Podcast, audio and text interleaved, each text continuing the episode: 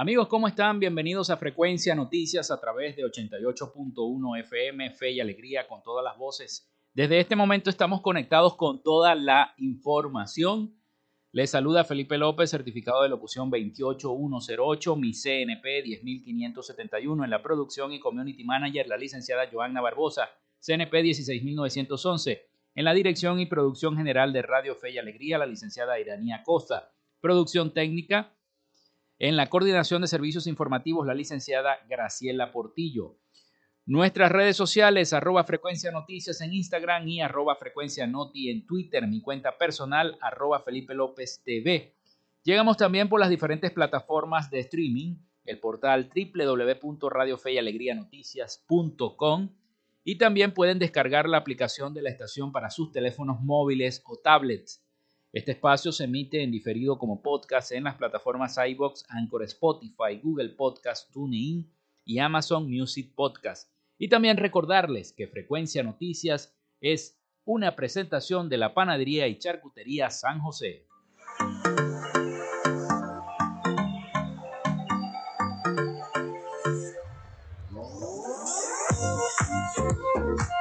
Si estás buscando el mejor pan de la ciudad para tu hogar o piensas en un emprendimiento de comida rápida y necesitas el pan de hamburguesa o perro caliente más sabroso de Maracaibo, en la panadería y charcutería San José te estamos esperando, con la mejor atención y el pan más caliente y delicioso.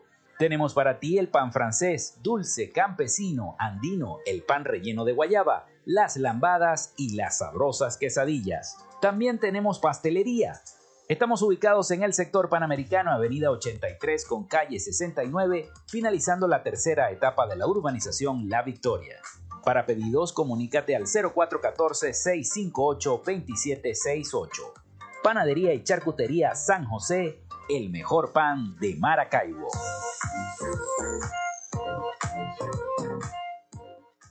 Y también lo hacemos en una presentación de la gente de Oasis Car Wash Multiservicios.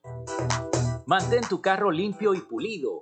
Solo en Oasis Car Wash Multiservicios tenemos profesionales trabajando para ti en lavado de chasis, lavado de motor, engrase por punto, gamuza normal, gamuza especial más encerada y porcelana, tapicería, ducha grafitada y fórmula marina. ¿Qué esperas? Arranca a visitarlos en la avenida 5 principal de San Francisco, al lado de Pollos Arturos, diagonal a la estación de servicio El Bebedero. Te atendemos de lunes a jueves de 8 a.m. a 4 p.m. y viernes y sábados hasta las 6 de la tarde. Reserva tu cita al 0414-169-8422. En Oasis Car Wash, tu vehículo queda como nuevo.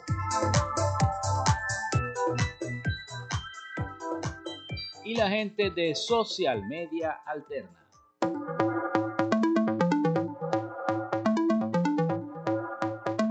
Gracias a la gente de Social Media Alterna hacemos posible la interacción tecnológica en redes. Si estás buscando quien te brinde asesoría o lleve las redes sociales de tu empresa o negocio, es momento de hacer el contacto con Social Media Alterna. Diseño de logos profesionales, community manager, diseño y administración de páginas web, podcast y radio online.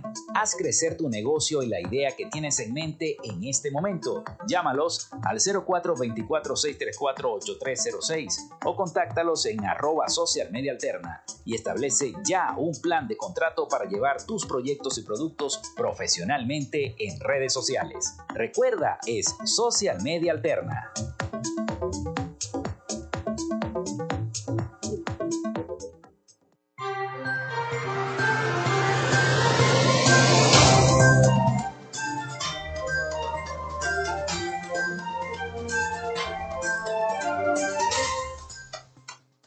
Bueno, son las 11 y 9 minutos de la mañana acá en Frecuencia Noticias a través de Radio Fe y Alegría 88.1 FM.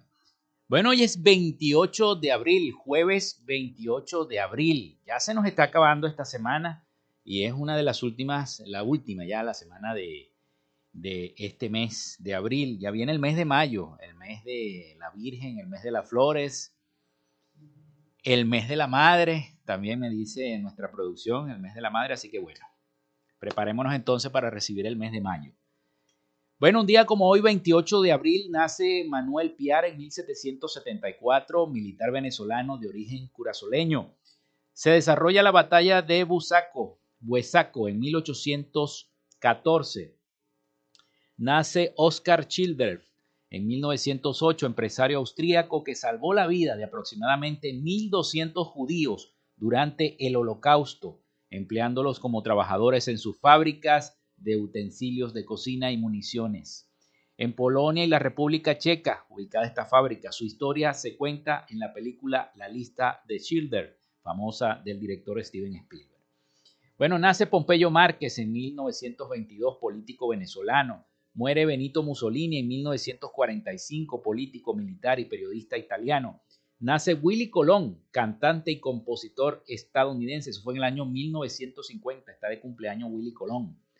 Última emisión de las aventuras de Superman en 1958. Protagonizada esas aventuras de Superman por el artista George Reef, que falleció en causas misteriosas. Bueno, nace Jessica Alba en el año 1981, actriz estadounidense. Apple lanza la tienda digital iTunes Store en el año 2003 Muere Humberto Beto Perdomo en el año 2016, narrador deportivo venezolano. También hoy es eh, Día del Bacteriólogo, Día del Sacerdote, Día Internacional de la Seguridad y Salud en el Trabajo, Día de la Industria Nacional del Hierro y el Petróleo. Así que esas fueron las efemérides de hoy, 28 de abril, acá en Frecuencia Noticias. Bueno, hoy tenemos un programa bastante informativo tenemos varios audios para todos ustedes, varios reportajes, pero antes les quiero decir que se pueden comunicar a través de nuestra línea al teléfono 0424-634-8306. Recuerden mencionar su nombre y su cédula de identidad. También lo pueden hacer a través de nuestras redes sociales, en Instagram arroba frecuencia noticias y en Twitter arroba frecuencia noti. Allí se pueden comunicar con nosotros y eh, por supuesto, cualquier problema que tenga su comunidad, nosotros acá con gusto somos una ventana para ustedes, lo estaremos eh, diciendo a través de nuestros micrófonos. Bueno, hay mucha, hay mucha incertidumbre con esto que ocurrió con los magistrados en Venezuela. Y digo mucha incertidumbre porque eh, varios medios de comunicación reflejan la información de la elección de los magistrados, tanto el día de ayer como el día de hoy, ha tenido repercusión en distintos medios, tanto nacionales como internacionales. Y eh, hay muchas, eh, muchos, eh, muchas organizaciones que quizá están rechazando esta situación por cómo se desarrolló, por cómo se desarrollaron los hechos. Distintos sectores de la sociedad civil de Venezuela alertan que esta designación de los nuevos magistrados del Poder Judicial supuestamente y presuntamente es ilegal y piden que sea desconocida por la comunidad internacional. Vamos a escuchar entonces a estas reacciones con el siguiente reporte de nuestros aliados informativos, La Voz de América. La designación de la Asamblea Nacional de mayoría chavista de los nuevos 20 magistrados que estarán al frente del Tribunal Supremo de Justicia de Venezuela durante los próximos 12 años fue recibida negativamente por expertos en la materia que aseguran superó sus peores expectativas. Ali Daniels, director de Acceso a la Justicia, una organización dedicada a monitorear la administración de justicia y el Estado de Derecho en Venezuela, resaltó a la voz de América que 12 de los 20 magistrados ya ocupaban los cargos, lo que va en contra de lo establecido en la Constitución venezolana. En su artículo 168 señala claramente que los magistrados eh, del Tribunal Supremo podrán eh, ejercer tal cargo por un periodo único de 12 años. A partir de esta designación vamos a tener magistrados que fueron electos en el 2010. Hay dos personas que están en ese supuesto. Esto quiere decir que esas dos personas podrán ser magistrados hasta por 24 años, es decir, el doble de lo que la límite constitucional establece. Daniels añadió que el proceso de selección estuvo viciado, entre otras cosas, porque se dio con más de un mes de retraso por presuntas diferencias internas en el chavismo respecto a la repartición de cuotas de poder. Nuestras expectativas de que en Venezuela haya una justicia imparcial e independiente, pues han sido completamente decepcionadas. En enero fue aprobada la reforma de la ley orgánica del máximo órgano judicial venezolano que disminuye de 32 a 20 20, el número de magistrados que, de acuerdo a funcionarios del gobierno del presidente Nicolás Maduro, pretende garantizar respuestas eficientes y mejorar el sistema de justicia en el país. Carolina Alcalde, Voz de América, Caracas.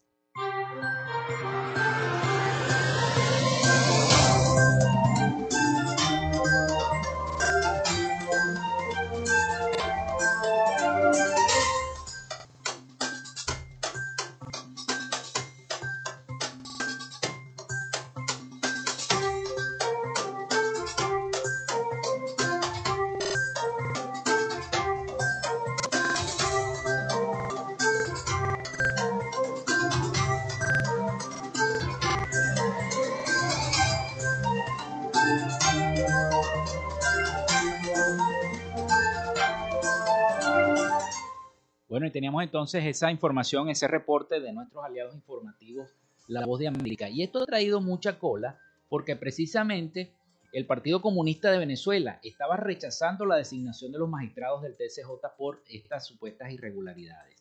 El Partido Comunista, el PSB, denunció en sus redes sociales que la presentación parlamentaria, la representación parlamentaria de esa organización política rechaza viva voz la designación de los nuevos magistrados del Tribunal Supremo de Justicia, a pesar de que se le negó el derecho de palabra en la sesión ordinaria de la Asamblea Nacional.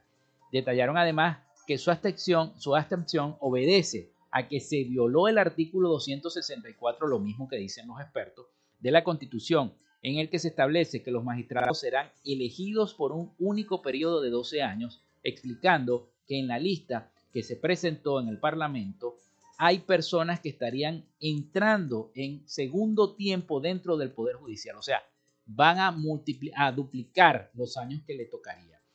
No solo eso, sino que refiere que la respuesta de magistrados se votó, que la propuesta de magistrados se votó en bloque y no permitieron diferenciar el voto en cada una de las candidaturas, especificando que en efecto habían algunos aspirantes a los que eh, se respaldaría y a otros no, en el caso de esta tolda, de la tolda del Partido Comunista. El Partido Comunista criticó el informe presentado por el presidente del Comité de Postulaciones Judiciales, Giuseppe Alessandrello, en el que se afirma que estuvo integrado por 11 diputados de las tendencias que hacen vida en la Asamblea Nacional, diciendo que eso no es del todo cierto, ya que la organización política no tuvo acceso. Insistió en que desde el PSB se ha ido varias veces al TCJ a denunciar diversos casos pero que no han obtenido respuesta alguna, recordando además que la justicia no es tal, sino es oportuna, gratuita y se ajusta a los derechos. Y hay agrupaciones dentro del contexto político venezolano que están tratando de emitir juicios en contra de esta designación del TCJ, solicitando a los organismos internacionales el desconocimiento de estos magistrados elegidos por la Asamblea Nacional. 11 y 18 minutos de la mañana acá en Frecuencia Noticias hacemos la pausa y ya regresamos con todos ustedes acá para nuestro programa. Quédate con nosotros, ya regresa Frecuencia Noticias por Fe y Alegría 88.1 FM con todas las voces.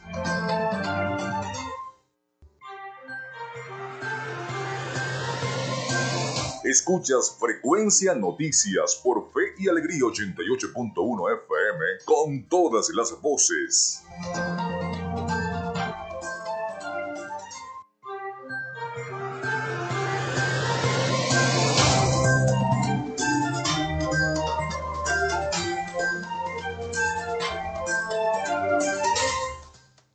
Y seguimos conectados a esta frecuencia noticias a través de 88.1 FM fe y alegría. Son las 11 y 21 minutos de la mañana. Bueno, y el gobernador Rosales dirige las acciones en el sur del lago. El jefe de gobierno del Zulia está en el municipio Colón coordinando los trabajos de emergencia debido a las inundaciones. También en otros tres municipios están desplegados equipos técnicos y con maquinaria.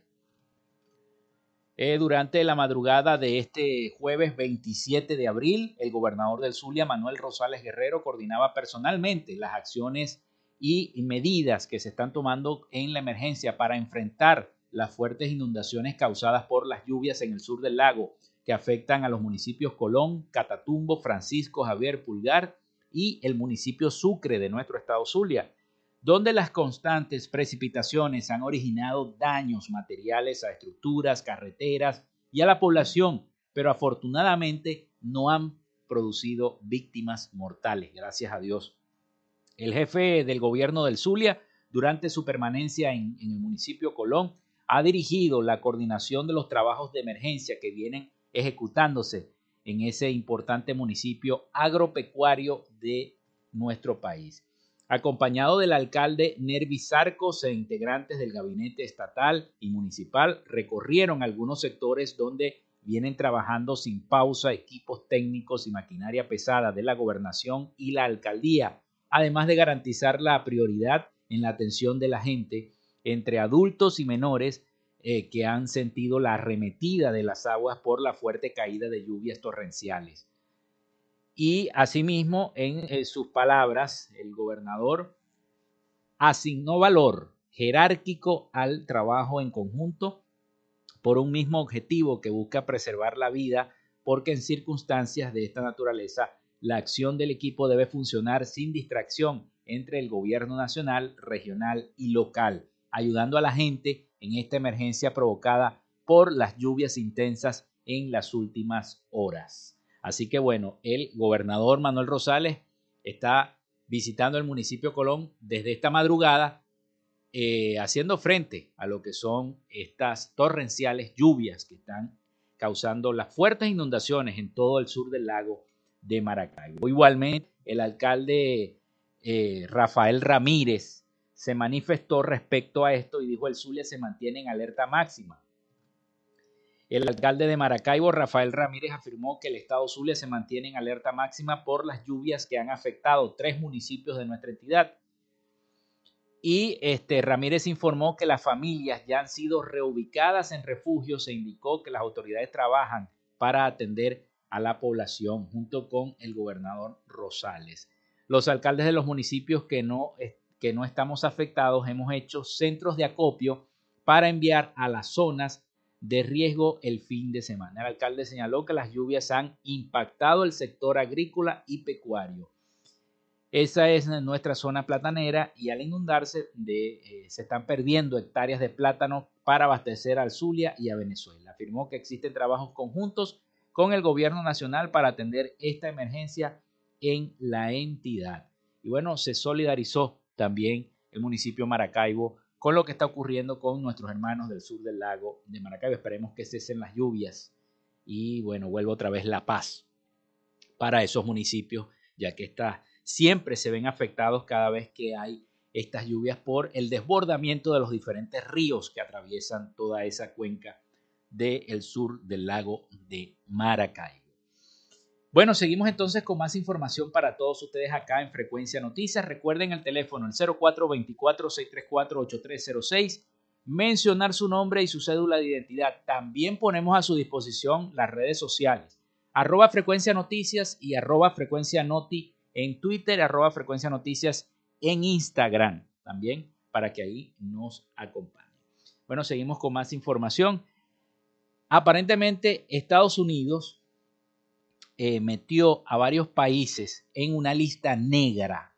Argentina, Chile y Venezuela aparecen en la, en la denominada lista negra de países que no cumplen con derechos de autor en Estados Unidos, informa John F. Burnett, de, eh, eh, un compañero de La Voz de América en Washington, D.C. Vamos a escuchar el siguiente informe sobre esta lista negra la verdad que llama la atención esta lista negra. Vamos a escuchar entonces este reporte sobre estas sanciones que está aplicando eh, Estados Unidos, tanto a Argentina, Chile y a Venezuela, porque aparecen en esta lista negra. Estados Unidos incluyó a China, Rusia y otros cinco países en su lista negra publicada anualmente por aplicar débilmente los derechos de propiedad intelectual, dejando a las empresas estadounidenses vulnerables a la piratería de derechos de autor y marcas registradas. Los siete países de la lista de este año también estuvieron en la nómina del año pasado. Según el informe, la lista de vigilancia prioritaria de la Oficina del Representante de Comercio de Estados Unidos, China sigue siendo la mayor economía de origen de productos falsificados y pirateados, y la acompañan en la lista Argentina, Chile, India, Indonesia y Venezuela. Estados Unidos suspendió este año su revisión de Ucrania, que estuvo en la lista negra el año pasado, en tanto enfrenta la crisis debido a la invasión rusa a su país. Para preparar la lista que se publicó el miércoles, la Oficina de Comercio revisó el desempeño de más de 100 socios comerciales de Estados Unidos. La representante de Comercio de Estados Unidos, Catherine Tai, dijo que el informe identifica a países que se están quedando cortos en el cumplimiento de las normas y prometió que la administración del presidente Joe Biden seguirá interactuando con estos socios comerciales para nivelar el campo de juego para nuestros trabajadores y empresas. Tai dijo que Rusia sigue careciendo de suficiente personal, experiencia y voluntad política para combatir de manera efectiva las violaciones de propiedad intelectual y las empresas criminales. Además de los siete países en la lista de prioridades, otros 20 entraron en la lista de vigilancia de la Oficina de Comercio, lo que significa que Estados Unidos cree que esos países deben exigir el cumplimiento de derechos de propiedad. John F. Burnett, Voz de América, Washington.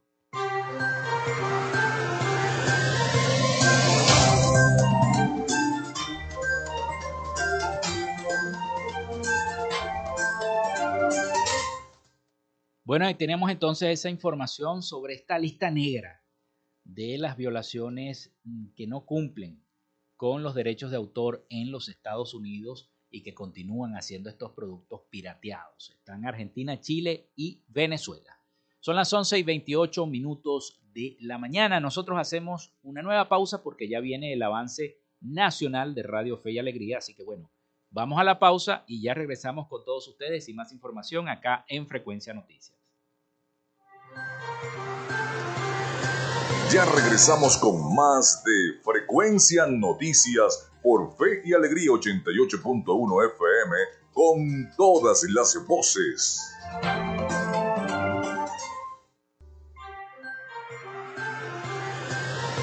Estás en sintonía de Frecuencia Noticias por Fe y Alegría 88.1 FM con todas las voces.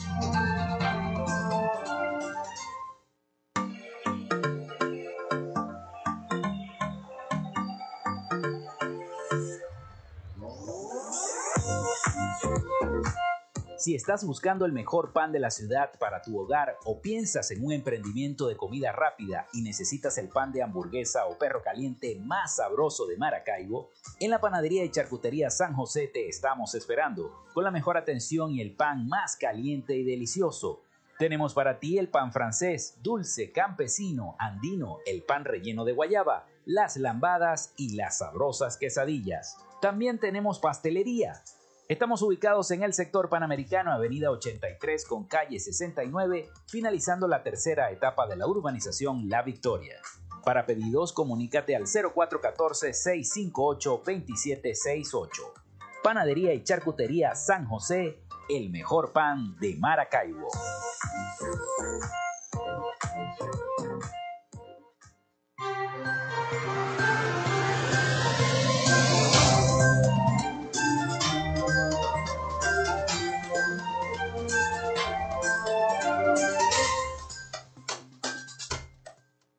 Continuamos con todos ustedes acá en Frecuencia Noticias a través de 88.1 FM.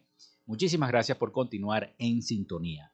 Bueno, y las sanciones a Rusia perjudican indirectamente a Venezuela, o al menos así dicen los especialistas, que este tipo de sanciones que se están aplicando debido a la guerra en Ucrania están perjudicando indirectamente también a nuestro país. Vamos a escuchar el siguiente reporte de nuestros aliados informativos, La Voz de América.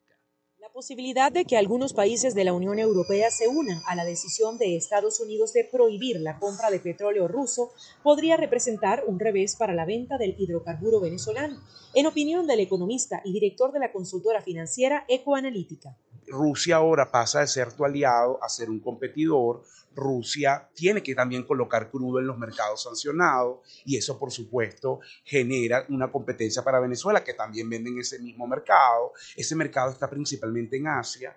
Eh, Rusia está mucho más cerca de Asia, tiene una infraestructura mucho mejor montada que la que puede tener Venezuela Rusia es el tercer productor de petróleo del mundo después de Estados Unidos y Arabia Saudita.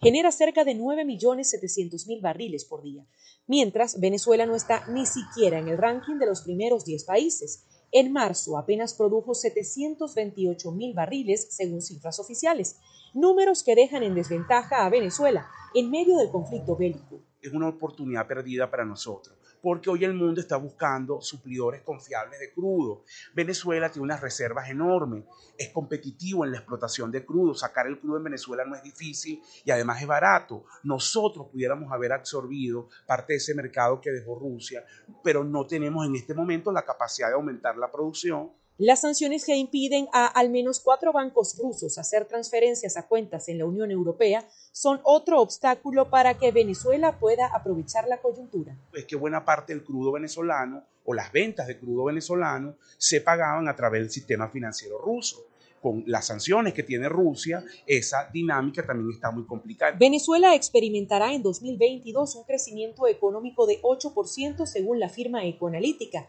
impulsado en parte por la explosión de precios del crudo. Sin embargo, la invasión de Rusia a Ucrania tendrá otras consecuencias adversas. La inflación en alimentos puede repuntar de manera considerable. O sea, es muy difícil prever exactamente un número, pero va a estar muy por encima de ese 200%.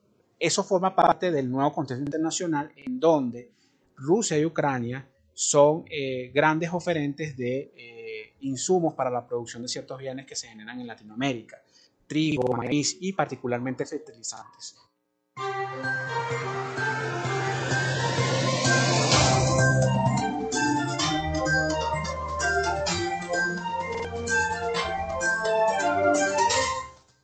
Seguimos con todos ustedes luego de la información y con más información. Bueno, les tenemos que ya está en Gaceta Oficial el aumento del valor de la unidad tributaria. La resolución 2022, número 2022 del Servicio Nacional de Integrado de Administración Aduanera y Tributaria, el CENIAT, se publicó en la Gaceta número 42.359, fechada el pasado 20 de abril. El aumento del valor de la unidad tributaria de 0,02 a 0,40 bolívares. Representa un incremento de 1.900% que no cambia demasiado la estructura de contribuyentes en el país. Por ejemplo, la norma define a los sujetos pasivos especiales como aquellos que deben haber registrado ingresos por un mínimo de 30.000 unidades tributarias en el ejercicio fiscal precedente. Con el valor anterior, ese ingreso era equivalente a 600 bolívares y ahora se eleva a 12.000 bolívares o a 2.690 dólares al tipo de cambio oficial.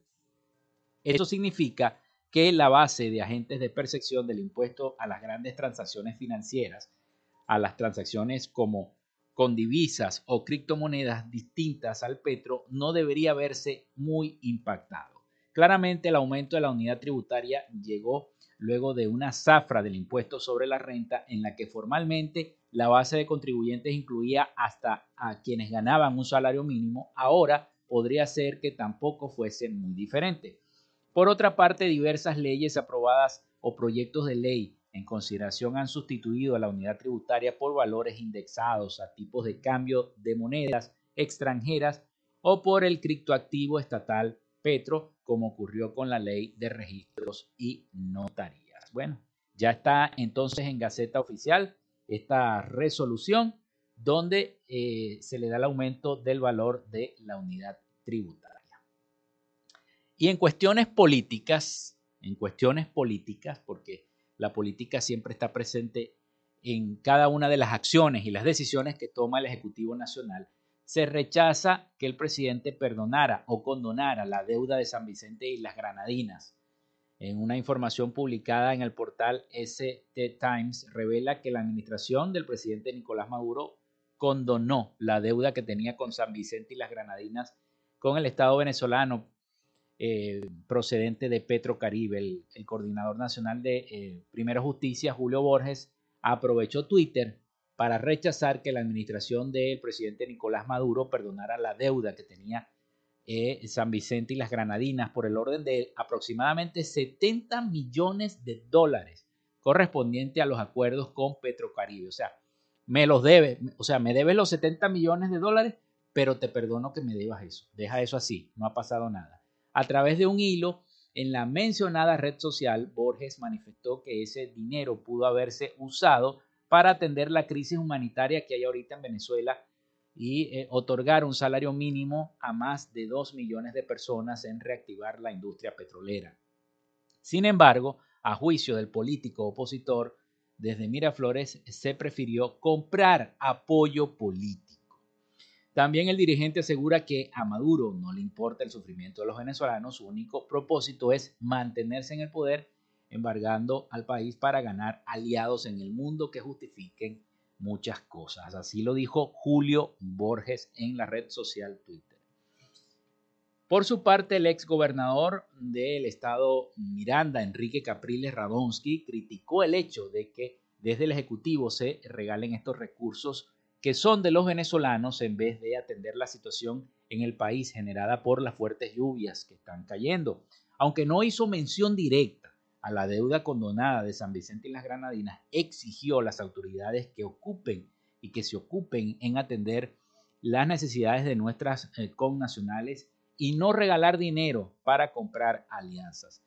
Una información publicada el 26 de abril por el portal ST Times revela que la administración del presidente Nicolás Maduro condonó esta deuda que tenía con San Vicente y las Granadinas con el Estado venezolano procedente de Petrocaribe. El primer ministro de esa nación, Ralph González, manifestó a su regreso de una reunión con el presidente Maduro en el Palacio de Miraflores que se alivió la misma y se dieron concesiones superiores al 8% de la deuda del país.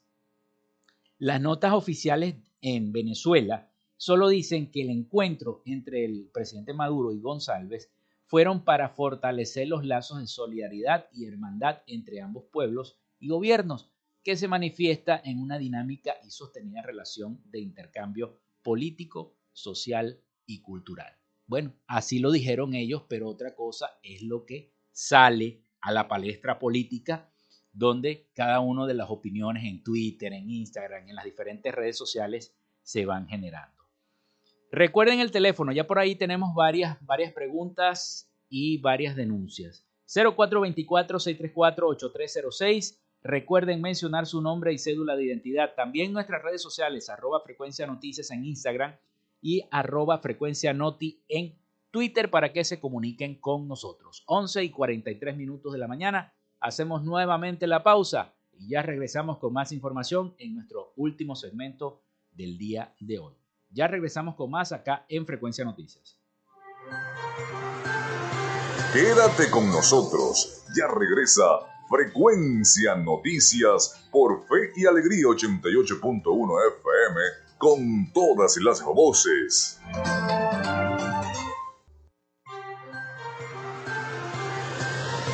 Estás en sintonía de Frecuencia Noticias por Fe y Alegría 88.1 FM con todas las voces.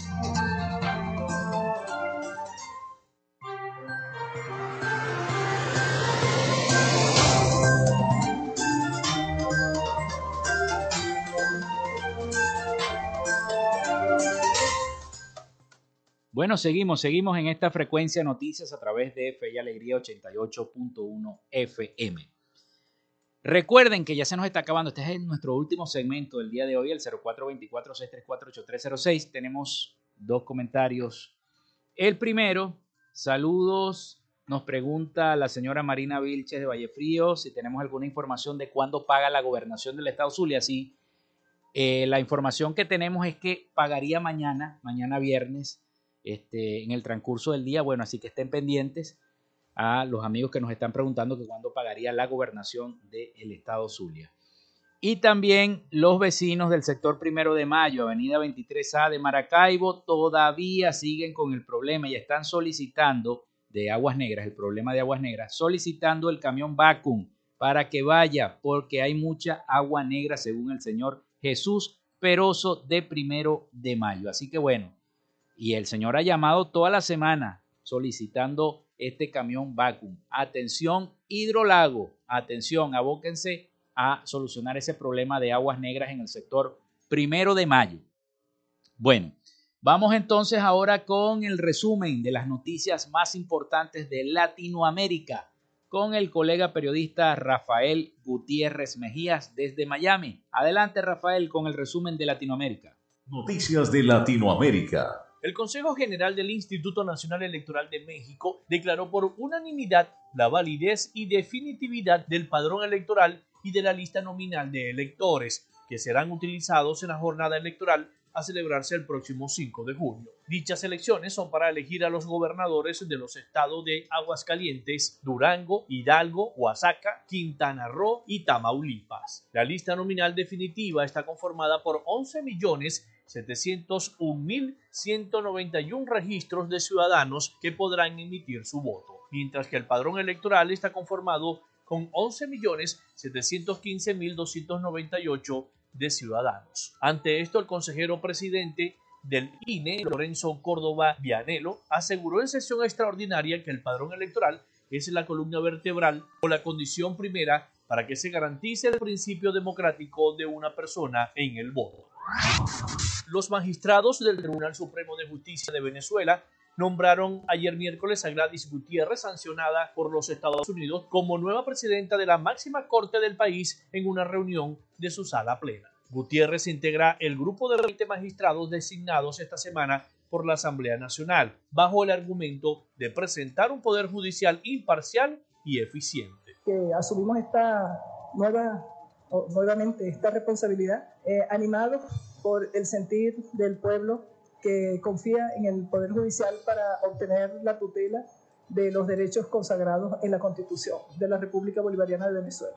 El nombramiento de Gutiérrez contraviene lo establecido en el artículo 264 de la Constitución de Venezuela, en donde se detalla que los magistrados o magistradas del Tribunal Supremo de Justicia serán elegidos o elegidas por un único periodo de 12 años. El gobierno de Chile alcanzó un acuerdo con la Central Unitaria de Trabajadores para aumentar en un 12.5% el salario mínimo y anunció un programa para ayudar a 1.5 millones de hogares a paliar el incremento del costo de los alimentos. El programa de ayuda, que contribuirá a subsidiar la canasta básica para un conjunto de 80 productos, tendrá un costo fiscal de 850 millones de dólares, dijo el ministro de Hacienda, Mario Marcel. Será una ayuda directa a 1.5 millones de hogares más pobres para ayudar a compensar el costo de la canasta básica de alimentos, que en estos últimos 12 meses subió 14%. El monto que se entregará inicialmente hasta diciembre se irá reajustando de acuerdo con el incremento de la canasta básica. El acuerdo alcanzado con la central unitaria la mayoría multigremial del país, para incrementar el salario mínimo a 400 mil, unos 470 dólares, desde los actuales 350 mil a partir del mes de agosto. Supone por su parte un incremento del 12.5%. El acuerdo debe ser aún ratificado por el Congreso. Me voy satisfecho. Las autoridades electorales de Perú destituyeron sorpresivamente este miércoles al alcalde de Lima, Jorge Muñoz, elevando las turbulaciones políticas en un país donde los presidentes son removidos con frecuencia. Abogado y político de centro derecha de 60 años, Muñoz fue removido sin derecho a la oración por haber infringido la ley orgánica de municipalidades al integrar simultáneamente el directorio de la empresa estatal de agua potable de Lima, SEDAPAL, según el Jurado Nacional de Elecciones. El Jurado Nacional de Elecciones tomó la decisión tras una demanda presentada por el ciudadano Carlos Inostroza, quien había pedido en el año 2021 la destitución del alcalde al Consejo Municipal de Lima, pero este la rechazó. Eso lo indujo a recurrir al jurado electoral. Hasta acá nuestro recorrido por Latinoamérica. Soy Rafael Gutiérrez. Noticias de Latinoamérica. Muchísimas gracias a Rafael Gutiérrez Mejías por el acostumbrado informe del el resumen de las principales noticias de Latinoamérica. Son las 11 y 51 minutos de la mañana acá en nuestro programa, casi, casi llegando al final.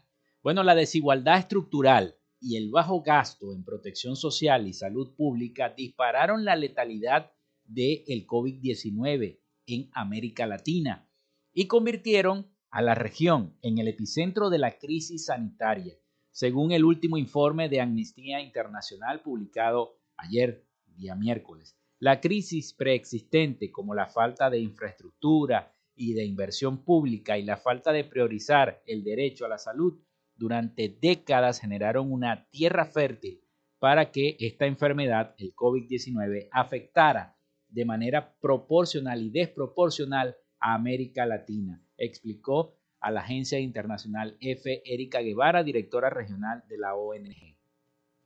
El estudio desarrollado por esta ONG y el Centro por los Derechos Económicos y Sociales analiza la inversión de gasto público en salud y las claves para entender por qué América Latina se ha convertido con 56.4 millones de casos y 1.2 millones de muertes en la zona más afectada del mundo por el virus en términos sanitarios y económicos.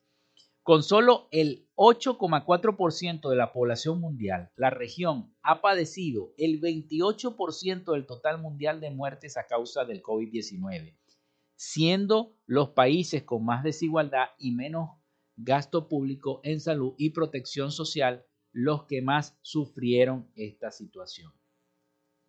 Esta es la principal conclusión del informe. Desigualdad, desigualdad y letal. Cinco claves para recuperarse de la crisis de derechos humanos que desató la pandemia en América Latina, que agrega aparte la violación del derecho a la salud y que no se da por azar, sino por decisiones de autoridad del propio Estado. México, Brasil y Perú, donde el 1% más rico de la población acapara más del 30% de la riqueza nacional, han registrado la cifra, la cifra más elevada de muertes en la región en proporción a su población, destaca también el reporte. En la misma línea, Chile, con el 20% más rico de la población acumulada, 10 veces más ingresos que el 20% más pobre, también tiene una de las tasas de mortalidad per cápita más alta de la región.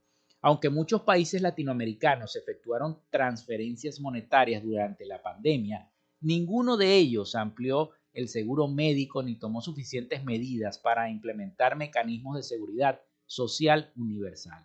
Kate Donald, directora ejecutiva en funciones de este centro, señala que si los países latinoamericanos hubieran actuado en los decenios previos a la pandemia, la región podría haber evitado tanto dolor y tantas pérdidas de vida. Ahora los gobiernos tienen la oportunidad de prevenir el próximo desastre generado por la desigualdad y de cambiar a una economía basada en los derechos movilizando proactivamente los recursos. Así que bueno, es importante todo lo que se ha hecho en materia de el COVID-19, tanto de la prevención como se hizo con el tema de salud. Ya casi nos estamos despidiendo.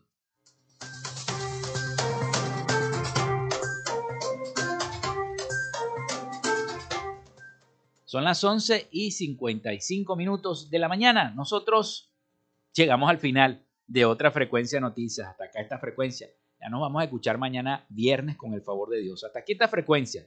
Laboramos para todos ustedes, como siempre, en la producción y community manager, la licenciada Joanna Barbosa, su CNP, su Colegio Nacional de Periodistas, el, 10, el 16911. En la dirección y producción de Radio Fe y Alegría, la licenciada Iranía Costa. En la coordinación de los servicios informativos, Graciela Portillo.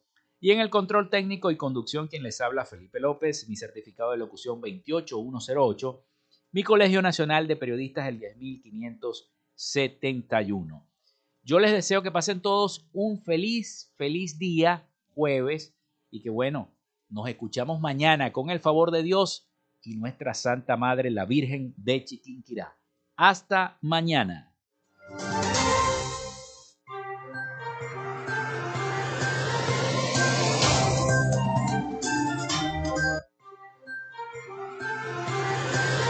Frecuencia Noticias fue una presentación de Panadería y Charcutería San José. Si estás buscando el mejor pan de la ciudad para tu hogar o piensas en un emprendimiento de comida rápida y necesitas el pan de hamburguesa o perro caliente más sabroso de Maracaibo, visítalos